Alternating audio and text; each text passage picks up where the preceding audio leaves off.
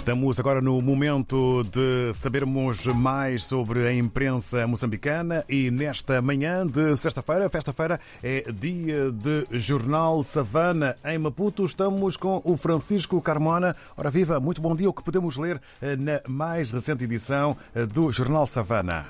Bom dia, rádio ouvintes. O Savana desta semana abre com uma matéria relacionada com o Gabinete Central de Combate à Corrupção, que acaba de deduzir uma acusação contra o presidente do Conselho de Administração da Autoridade da Aviação Civil de Moçambique, João Martins de Abreu, e o chefe da Unidade de Gestor e Executora de Aquisições, César Maurício Cavel, pela prática de crimes de violação de regras de gestão, abuso de cargo ou de função, participação econômica em negócios e de pagamento de remunerações indevidas. O processo, que o Savana teve acesso a uma cópia, foi submetido ao Tribunal Judicial da cidade de Maputo para ações subsequentes. Os arguidos já foram ouvidos em sede de instrução contraditória.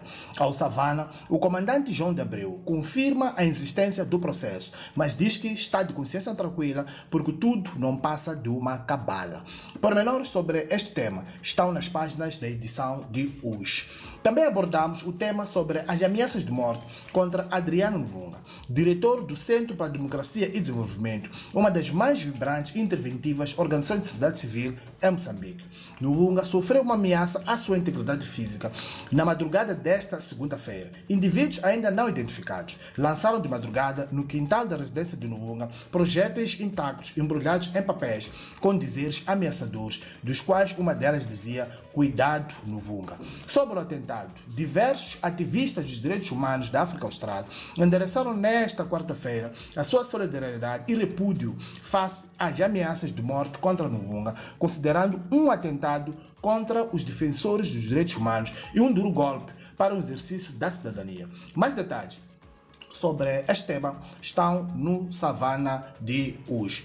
Também fomos cobrir a apresentação pública do movimento dos que se dizem dissidentes da Renamo, que criaram um partido denominado Rename Democrática.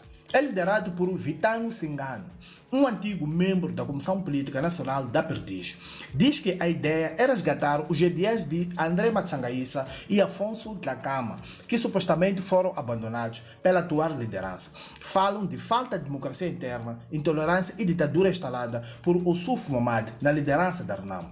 Nega qualquer ligação com o partido no poder, apontando que a organização surge em resposta ao clima de ditadura prevalecente, intolerância e falta de democracia interna no seio da RNAM. Em Moçambique, é habitual que sempre que se aproximam os pleitos eleitorais surjam novos partidos políticos, muitas vezes vistos como satélites do partido governamental para fragilizar a oposição. Detalhes sobre o tema estão no Savana de hoje. Reportamos também movimentações da sociedade civil, liderados pelo Centro para a Democracia e Desenvolvimento, tendo como objetivo uma reflexão de advocacia para a elaboração de uma lei específica de ação popular que seja capaz de garantir que todos os cidadãos possam manifestar-se sempre que necessitarem, sem que sejam reprimidos. Pormenores sobre este tema estão no Savana de hoje, que já está nas bancas e nas nossas plataformas tecnológicas. Bom dia, Francisco Carmona, a partir da redação do Savana, em Maputo.